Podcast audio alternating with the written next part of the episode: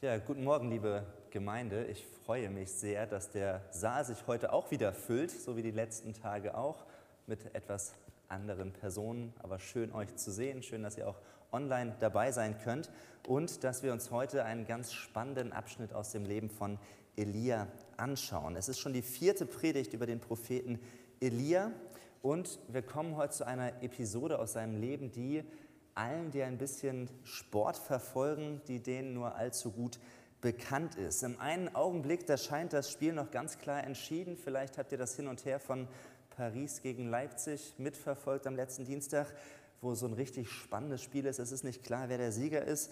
Mal scheint die eine Mannschaft eindeutig zu, sie, zu führen, der Sieg scheint sicher.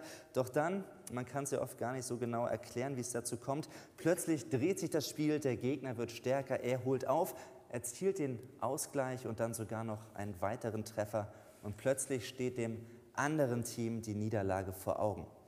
Für die Zuschauer beim Sport ist so eine Wendung ja doch immer spannend. Aber für die Mannschaft, die da drin steckt, ist es sehr aufreibend und schwierig. Und wir merken, Sieg und Niederlage hängen oft dicht beieinander. Und das ist allerdings nicht nur beim Sport so, sondern wenn wir uns heute eben auch die weitere Episode im Leben von Elia anschauen, dann merken wir, dass Elia unglaubliche Siege erlebt hat, aber wie er dann vor einer vermeintlichen Niederlage steht. Gerade war er noch der strahlende Held, er stand eigentlich auf dem Siegertreppchen, aber jetzt in dem Text, den wir uns heute anschauen, da liegt er am Boden, da sagt er, ich kann nicht mehr, ich will nicht mehr, es ist genug. Und wir leben, wir erleben einen Propheten von der ganz anderen Seite. Es ist irgendwie nichts mehr übrig geblieben von dieser Siegerpose von vorher und Elia begegnet uns heute als ein Häufchen Elend. Vom Sieg und Niederlagen im Leben eines Glaubenshelden, das ist das, worum es heute geht. Erst ist er himmelhoch jauchzend, ein Mann auf dem Siegertreppchen, und nun begegnet er uns zu Tode betrübt und er kann nicht mehr. Ich gebe uns noch eine kleine Rückblende auf die letzten Wochen. Was ist nochmal passiert? Was hatte Elia erlebt? Wir haben gesehen, dass Elia ein erstaunlicher Mann ist. Er ist eigentlich ein Mann wie kaum ein zweiter. Er ist Gott gehorsam, er hört auf sein Wort, er folgt ihm nach. Er ist ein Mann des ersten Gebotes. Sein Name ist in seinem Leben Programm. An Elia sehen wir, der Herr ist mein Gott.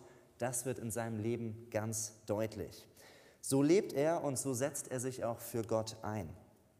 Elia geht in die Höhle des Löwen. Er macht sich auf den Weg zu König Ahab, zur Königin Isabel und er kündigt ihnen etwas Schreckliches an. Er kündigt ihnen ein Gericht Gottes an und sagt, es wird in den nächsten Jahren nicht mehr regnen, weil das Volk Israel sich von Gott entfernt hat. Sie haben sich fremden Göttern zugewandt und gerade die Königin Isabel hat es da besonders schlimm getrieben. Sie hat den Baalskult nach Israel gebracht und das Volk ist den Götzen nachgefolgt.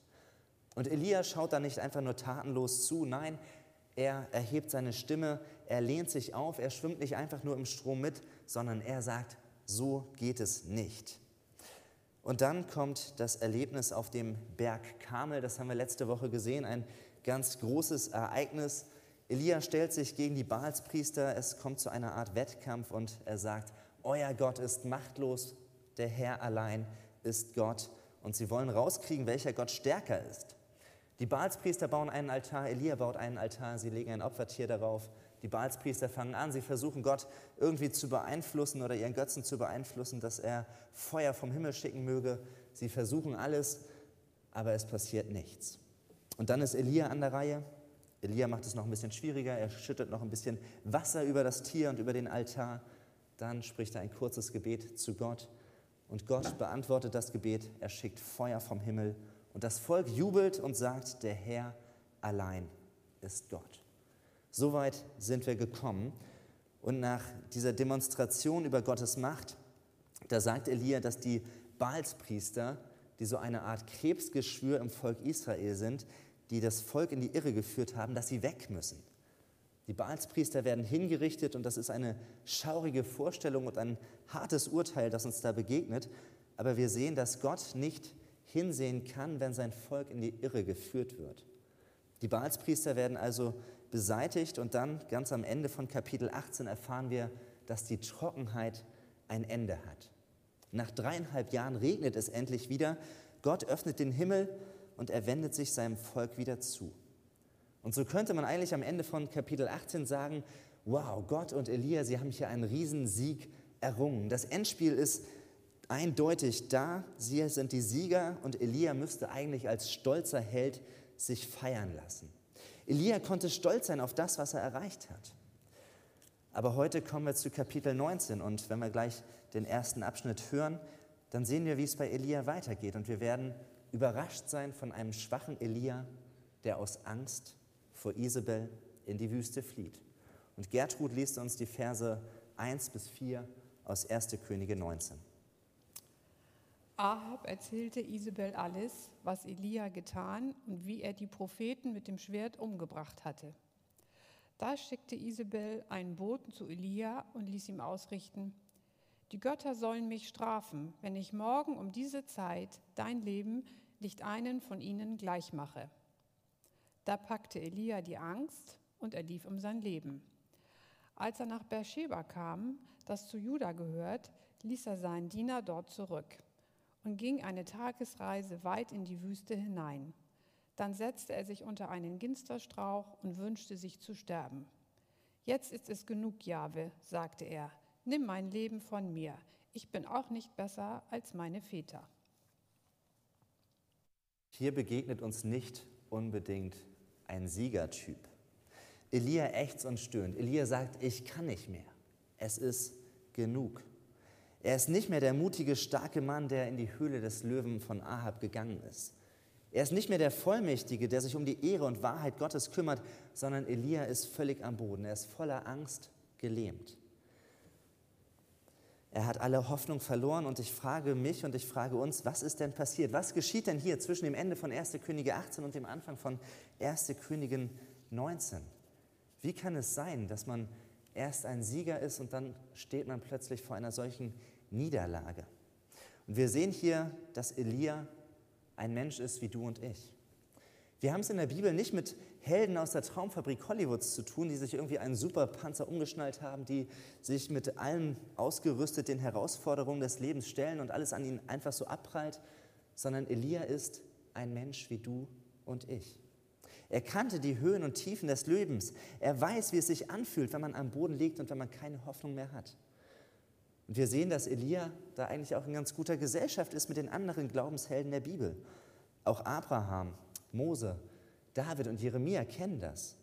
Am Boden zu liegen und nicht mehr zu wissen, wie es weitergeht, das ist auch den Glaubenshelden der Bibel nicht fremd. Selbst Paulus bittet Gott darum, dass es doch besser wäre, er würde ihn jetzt aus dem Leben herausnehmen. Es macht keinen Sinn mehr. Und wir sehen, die Bibel, die ist schonungslos offen, was das angeht. Dass das Leben auch an den vermeintlichen Glaubenshelden nicht einfach so leicht von der Hand geht. Und weil das so ist, so können wir auch selbst getröstet sein, wenn wir am Boden liegen. Wenn wir merken, dass wir Angst haben, dass wir keine Hoffnung mehr haben, dass wir da trotzdem mit den Personen aus der Bibel in einer guten Gesellschaft sind. Elia bricht irgendwo in der Wüste zusammen, er ist am Ende seiner Kraft, die Nerven liegen blank, blank und es hämmert sich eigentlich so ein Wort in seinen Kopf, dass er denkt, das ist alles umsonst. Umsonst, dass ich zu König Ahab gegangen bin. Umsonst mein Gebet zu Gott, umsonst meine Predigt auf dem Berg Kamel, umsonst der Kampf gegen den Götterkult, all das, was ich für Gott getan habe, das ist irgendwie genug, es ist umsonst. Und die Frage ist doch, ging es nur Elia damals so oder gibt es auch heute Menschen, denen diese Botschaft durch den Kopf geistert, dass wir denken, ich kann nicht mehr, es ist genug, es war umsonst, was ich getan habe. Auch heute gibt es doch noch viele Isabels, die einem einen Schrecken einjagen wollen und die Drohgebärden machen. Es gibt auch Konflikte und Enttäuschungen in unserem Leben, sei es in Beziehungen, dass man sich missverstanden fühlt, dass man sich mit seiner Position allein auf weiter Front fühlt, dass man meint, alle anderen sind gegen einen. Man fühlt sich alleingelassen, abgelehnt oder sogar verurteilt. Oder es gibt die Herausforderung des Verlustes, Liebe Menschen ziehen weg. Manche haben sich vielleicht in der letzten Zeit abgekapselt. Der Kontakt liegt auf Eis oder wir haben Abschied nehmen müssen von einem lieben Menschen. Auch das kann dazu führen, dass wir sagen, es ist doch umsonst, es ist genug, ich kann nicht mehr. Oder wir kämpfen auf der Arbeit gegen Windmühlen. Es gibt Chaos, es gibt Konflikte, man kann all dem Druck nicht mehr standhalten und man sagt, es reicht, ich will nicht mehr, es ist genug. Und wir merken, ja, auch wir kennen den Kampf mit ganz unterschiedlichen Isabels, die unser Leben schwer machen wollen und uns zu Boden ringen. Und ich habe mir überlegt, wie kann es denn dazu kommen, dass Elia in dieser Situation so dasteht, wo er ist? Wie kann es sein, dass er vom Sieger plötzlich zum ja, Verlierer am Boden kommt? Und ich habe mir dazu ein paar Gedanken gemacht. Wie kam es zu Elias Niederlage? Was kann geschehen sein zwischen Kapitel 18 und Kapitel 19? Fünf Gedanken dazu. Ein erster Gedanke ist, dass ich davon überzeugt bin, dass geistliche Herausforderungen Kraft kosten. Wenn wir uns ansehen, was Elia erlebt hat, was der hinter sich hat, dann ist das ein ganz schön hartes und straffes Programm. Seit über drei Jahren steht er auf der Fahndungsliste von Ahab und Isabel ganz oben. Er wird gesucht, man will ihm ans Leben. Elia muss sich verstecken und über viele Jahre wartet er darauf, dass Gott ihn neu beauftragt, dass er ihn eigentlich wieder einsetzt und dass er wieder auf die Spielfläche zurückkehrt. All das geht an die Substanz und an die Nerven. Und natürlich gab es auch noch die Herausforderung am Berg Karmel. Er stand 400 Baalspriestern gegenüber. Auch das wird nicht einfach so locker von der Hand gegangen sein, sondern Elia musste alles geben, um den Frieden, um den Feinden zu widerstehen. Elia braucht Pause. Er braucht Ruhe und Urlaub. Kein Mensch, keiner von uns kann immer am Limit leben. Keiner von uns kann immer nur Vollgas geben, sondern jeder von uns braucht Zeiten des Durchschnaufens. Zeiten der Erholung. Wir brauchen Ruhezeiten, um wieder neu zu Kräften zu kommen. Und es ist so gut, dass Gott gesagt hat, nach den Werktagen kommt ein Ruhetag. Nach Anspannung kommt Entspannung, nach dem Tag die Nacht. Und wir sollten nicht leichtfertig aus diesem Rhythmus aussteigen, weil unsere Ressourcen sonst schnell aufgebraucht sind. Gerade nach geistlichen Herausforderungen brauchen wir Erholungsphasen in unserem Leben und immer wieder ganz regelmäßig als Routine. Ein zweiter Gedanke. Elia erfährt ja, dass es irgendwie nicht möglich ist, so den Glauben aus der Konserve zu leben. Nachfolge findet nie allein aus der Erinnerung statt, sondern immer zugleich im Hier, Jetzt und Heute. Zweifelsfrei hat Elia eine riesengroße Glaubenserfahrung hinter sich.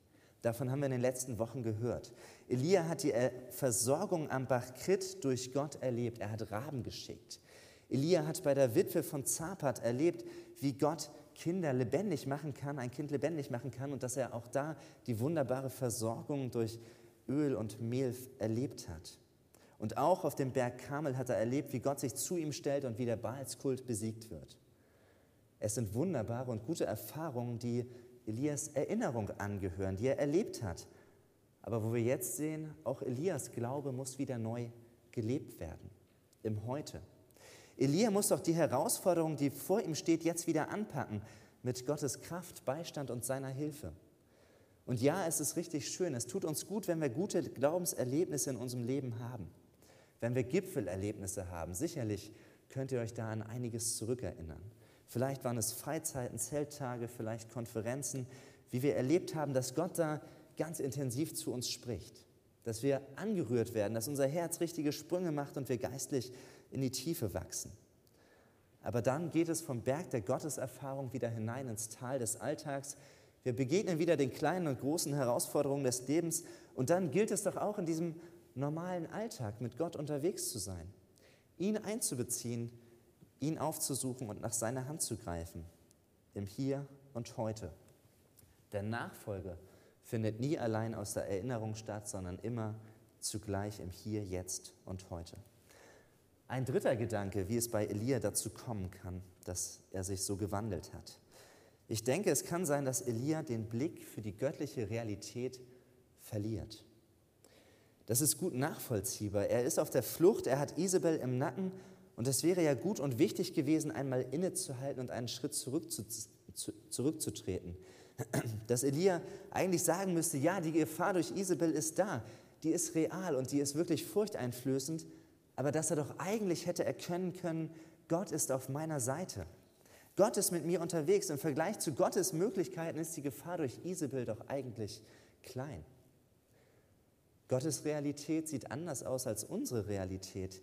Das haben wir leider oft nicht vor Augen. Es ist für uns ja eine unsichtbare Realität.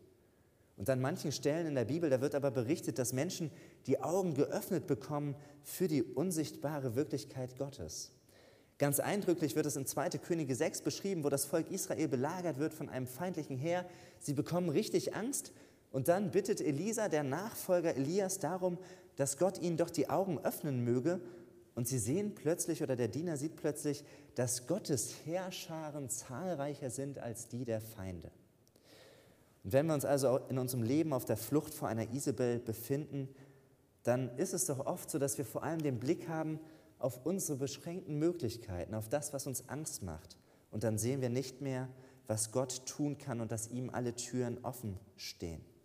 Und so sind wir herausgefordert, den Blick für die göttliche Realität zu bewahren.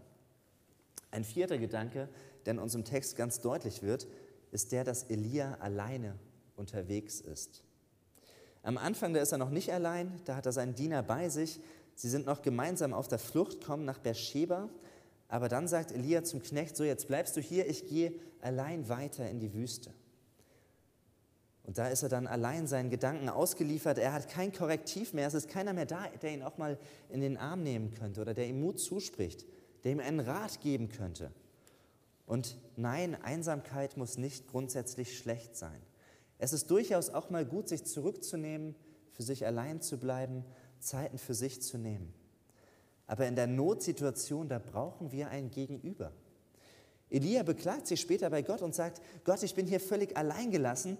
Und eigentlich müsste man sagen, Elia, das ist doch kein Wunder. Den einzigen Gefährten, den du hast, den lässt du auch noch allein zurück. Und es lässt sich doch beobachten, dass wir als Menschen oft so reagieren, dass wenn wir in Not geraten, dass wir dann die Einsamkeit suchen aber dass wir gerade an dieser Einsamkeit später leiden.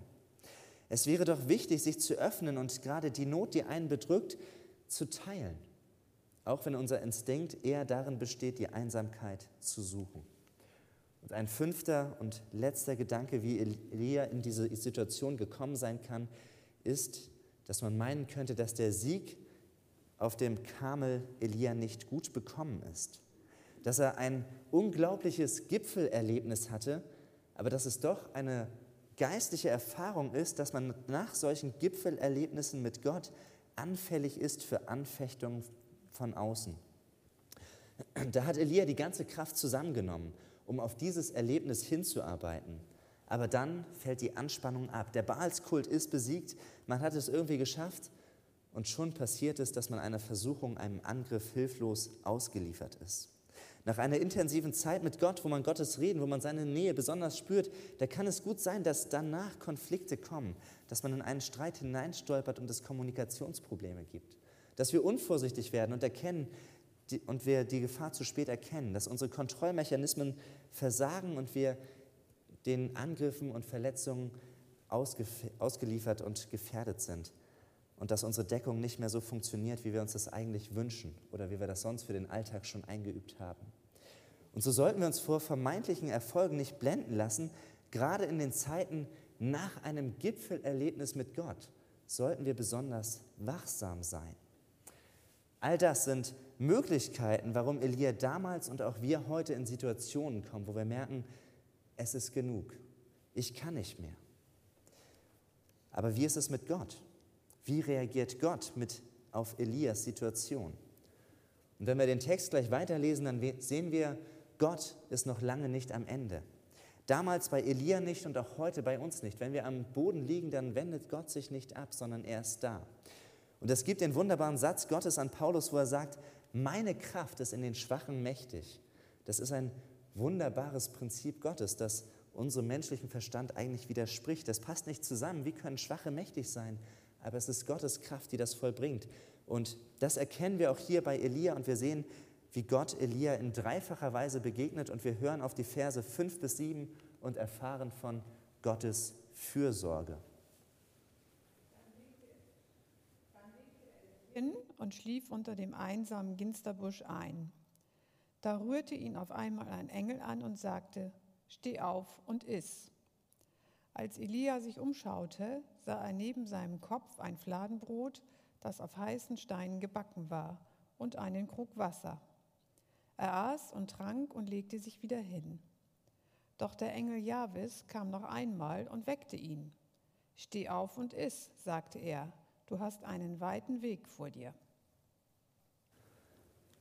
Elia ist alleine in der Wüste unterwegs, er hat eine intensive Zeit hinter sich und er will eigentlich nur eins, er will schlafen, er braucht Erholung.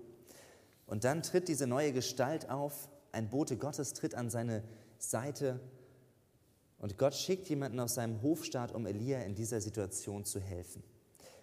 Und es ist doch ermutigend. Elia bekommt hier keine Strafpredigt. Das könnte man ja denken, dass dieser Engel Elia erstmal vorhält, was er alles falsch gemacht hat. Dass er all das, was wir uns eben angesehen hat, dass er da vielleicht was aus dem Blick verloren hat. Dass er nicht mit Gottes Realität rechnet in dieser Situation. Es gäbe doch manches, was man nennen könnte, wo Elia jetzt keinen Glauben zeigt, dieser große Glaubensheld von vorher.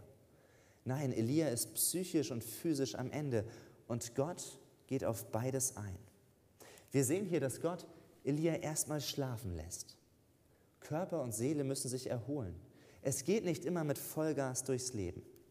Und dann bekommt Elia Brot und Wasser. Gott schickt wieder einen himmlischen Catering-Dienst, damit Elia versorgt wird. Gott sorgt für Elia. Und als drittes bekommt Elia einen Auftrag. Gott sagt zu ihm, ich bin mit dir noch nicht fertig, du bist weiterhin mein Diener, mein Bote, ich kann und ich will dich gebrauchen. Elia, du bist nicht ausgewechselt, nur weil du jetzt am Boden liegst. Nein, ich habe einen Plan mit dir und du hast noch einen weiten Weg vor dir. Ein viertes, wie Gottes Fürsorge an Elia aussieht, ist, dass Gott Elia anrührt. Das steht gleich zweimal im Text. Der Engel rührt Elia an, er legt seine Hand auf seine Schulter. Das brauchen wir doch alle so unbedingt, dass Gott uns anrührt, dass er seine Hand auf unser Leben legt, legt und dass wir seine Liebe, seinen Trost und seine Kraft spüren können. Und Elia muss ja sogar zweimal geweckt werden. Ich glaube, der ist ähnlich gewesen wie ich. Ich bin auch so ein Schläfer. Wenn ich einmal eingeschlafen bin, dann muss ich schon häufiger geweckt werden. Ich schlafe schnell wieder ein. Und, und Gott rührt Elia zweimal an und Elia öffnet seine Augen, er schaut sich um und vielleicht denkt er sich, Brot und Wasser, bei dem, was hinter mir liegt, Gott, da wäre doch vielleicht ein Drei-Gänge-Menü angemessen. Aber wir sehen, nein, Brot und Wasser ist genug. Gott sättigt und löscht den Durst Elias. Gott sorgt für seine Leute und auch wenn die Mittel gering erscheinen, brauchen wir nicht mehr als das, was Gott uns gibt. Wir sehen hier, dass Gott, Gottes Fürsorge ausreichend ist für Elia in seiner Situation. Wir sehen, dass Gott sich ganzheitlich um ihn kümmert. Und dann lesen wir weiter in den Versen 8 bis 14 und wir erfahren von Gottes Seelsorge. Er erhob sich, aß und trank und machte sich auf den Weg. Die Speise gab ihm so viel Kraft, dass er 40 Tage und Nächte hindurchgehen konnte, bis er zum Gottesberg Horab, Horab kam. Er ging in die Höhle dort und legte sich schlafen. Plötzlich kam das Wort Jahwes zu ihm. Was machst du hier, Elia? Mit ganzem Eifer habe ich mich für Jahwe, den allmächtigen Gott, eingesetzt, sagte er. Die Israeliten haben den Bund mit dir gebrochen, deine Altäre niedergerissen und deine Propheten mit dem Schwert erschlagen. Ich allein bin übrig geblieben, nur ich allein. Und jetzt wollen sie auch mich noch umbringen. Da sagte Jahwe, geh hinaus und stell dich auf den Berg vor mich hin. Pass auf, Jahwe wird an dir vorübergehen. Da kam ein heftiger Sturm herauf, der Felsen aus den Bergen riss und vor Jahwe zerschmetterte. Doch Jahwe war nicht im Sturm. Nach dem Erdbeben ein Feuer. Doch Jahwe war nicht im Feuer. Nach dem Feuer der Ton eines dahinschwebenden Schweigens. Als Elia das hörte, verhüllte er sein Gesicht mit dem Mantel und stellte sich in den Eingang der Höhle. Da fragte ihn eine Stimme, was tust du hier, Elia? Er sagte, mit ganzem Eifer habe ich mich für Jahwe, den allmächtigen Gott, eingesetzt. Denn die Israeliten haben den Bund mit dir gebrochen, deine Altäre niedergerissen und deine Propheten mit dem Schwert erschlagen.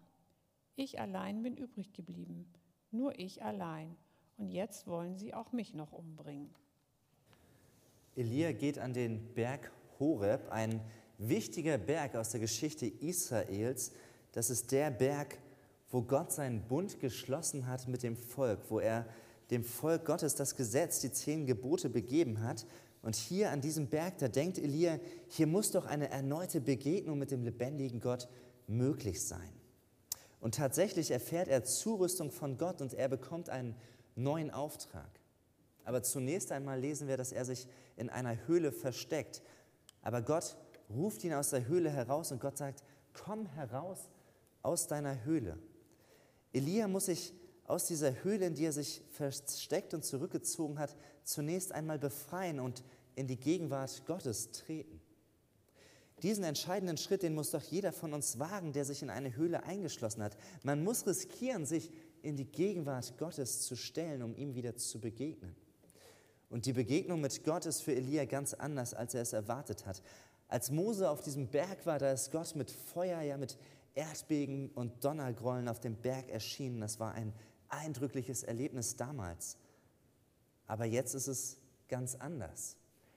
Gott begegnet Elia anders, als er erwartet hat. Er begegnet ihm in einem stillen Sausen. Es ist die Stimme der Stille, die zu Elia spricht. Und Elia könnte sagen, was Gott, auf so eine leise Art begegnest du mir? Keine richtigen Beweise, kein großer Beleg, dass du mächtig erhaben bist, sondern nur ein stilles Sausen? Vielleicht denken wir auch wir manchmal, Gott wirklich nur ein paar Worte? Aber Gott sagt, ja, es ist genug. Mehr als meine Worte brauchst du nicht. Es ist genug und es reicht für dich. Mit meinen Worten kannst du leben. Mit meinen Worten kannst du sterben. Und mit meinen Worten kannst du durchs Leben gehen. Meine Worte sind Wegweisung genug für dich.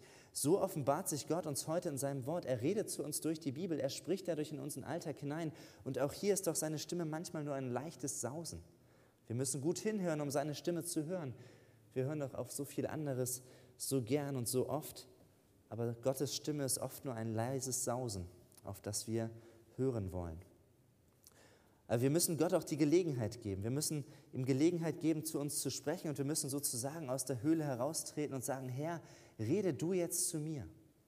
Und dann können wir erleben, wie aus toten Buchstaben eine lebendige Ansprache wird, wie Gott uns durch sein Wort berührt und zu mir sagt, ich habe dich erlöst. Ich habe dich bei deinem Namen gerufen und du bist mein. Gott versichert das Elia, du bist mein. Ich gebrauche dich. Ich bin bei dir. Und so beginnt Gottes Seelsorge damit, dass er uns anspricht, dass er uns mit seinen Worten zusagt und sagt, meine Worte, die ich für dich habe, die sind genug für dich, für deine Seele. Und dann kommt Gott zu einem dritten und wir lesen in den letzten Versen 15, 16 und 18 von Gottes Vorsorge. Vers 17 lassen wir einmal aus. Da sagte Jahwe zu ihm, Geh den Weg durch die Wüste wieder zurück. Geh bis nach Damaskus und salbe dort Hazael zum König über Syrien. Dann sollst du Jehu, dem Enkel Nimschis, zum König über Israel salben und schließlich Elisha ben Shaphat aus Abel Mehola zum Propheten an deiner Stelle. Ich habe 7000 in Israel übrig gelassen, die sich nicht vor Baal hingekniet und sein Bild nicht geküsst haben. Elia war am Boden zerstört. Er war in der Wüste. Er hat gesagt, es ist genug, ich will nicht mehr, ich kann nicht mehr. Und wir haben gesehen, dass Gott für ihn sorgt. Wir haben Gottes Fürsorge gesehen, wir haben Gottes Seelsorge gesehen.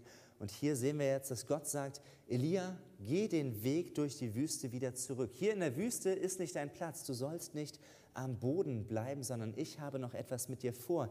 Ich will dich gebrauchen. Ich habe einen Auftrag für dich. Und Gott hat nicht nur damals einen Auftrag für Elia, sondern er hat auch heute einen Auftrag für uns. Er will uns gebrauchen. Und wir sehen, dass es Elia gar nicht so leicht fällt. Auf dem Berg in der Gegenwart Gottes, da ist doch alles gut. Da fühlt er sich sicher, hier ist er an Gottes Seite, aber Gott sagt, nein, Elia, hier ist nicht dein Platz. Warum bist du hier? Was willst du noch hier? Du musst zurück aufs Spielfeld gehen. Geh hinein in, deine, in dein Leben, in deine Situation. Elia, ich will keine Aussteiger haben. Ich möchte Menschen, die einsteigen in die Geschichte mit mir. Ich möchte Menschen, die sich auf den Weg machen, die sich von mir gebrauchen lassen, die sich von mir senden lassen, die für mich unterwegs sind in dieser Welt. Und Elia glaubt sich doch auf verlorenem Posten zu sein. Er meint, er ist ganz allein. Er sagt, da ist keiner an meiner Seite. Ich, es gibt nur diese Gegner, Ahab und Isabel, die sind noch da. Der Baalskult ist immer noch nicht besiegt, der ist weiterhin da. Elia fühlt sich allein. Und Gott sagt zu ihm, nein, Elia, du bist nicht allein. Da sind noch 7000 an deiner Seite. Die sind nicht vor Baal eingeknickt, die folgen ihm nicht nach, die sind mir auch treu. Und ja, Elia könnte sagen, was, nur 7000? Das reicht nicht, um die Gefahren anzugehen und um gegen ähm, Ahab und Isabel zu bestehen. Aber auch in dieser Situation sagt Gott wieder, es ist genug. Das reicht. Du bist nicht allein, sondern ich stelle dich in die Gemeinschaft der Heiligen hinein. Da bist du sicher, auch wenn die Zahl vermutlich klein und gering ist. Und Gott öffnet Elia die Augen für die größere Gemeinschaft, um zu erkennen, wir sind nicht alleine unterwegs. Es ist doch so, auch wenn wir uns das so sehr wünschen und hoffen, aber die Realität in dieser Welt ist doch, dass Gottes Volk noch nie die Mehrheit ausgemacht hat. Als Jesus Nachfolger sind wir immer in der Minderheit. Das war schon immer so. Es gibt nur den kleinen heiligen Rest. Aber Gott ist da. Gott begleitet uns auf unseren Wegen auch und vor allem dann, wenn die Wege schwer sind. Und so geht Elia zurück. Er geht seinem Auftrag nach und geht wieder an die Arbeit. Er hat erlebt, dass Gott für ihn sorgt, dass Gott ihn wieder aufrichtet, obwohl er am Boden ist. Auch wenn die Bedrohung durch Isabel sich wie eine schreckliche Niederlage anfühlt und er am Boden zerstört war, so erlebt er Gottes Fürsorge und seine Seelsorge. Und so gestärkt geht er dann auch mit Gottes Vorsorge zurück ans Werk. Und so sagt Gott zu Elia und er sagt auch zu uns, ich habe genug für dich. Wenn wir meinen, ich habe genug, ich bin am Boden zerstört, so spricht Gott uns zu, ich habe genug im positiven Sinne für dich.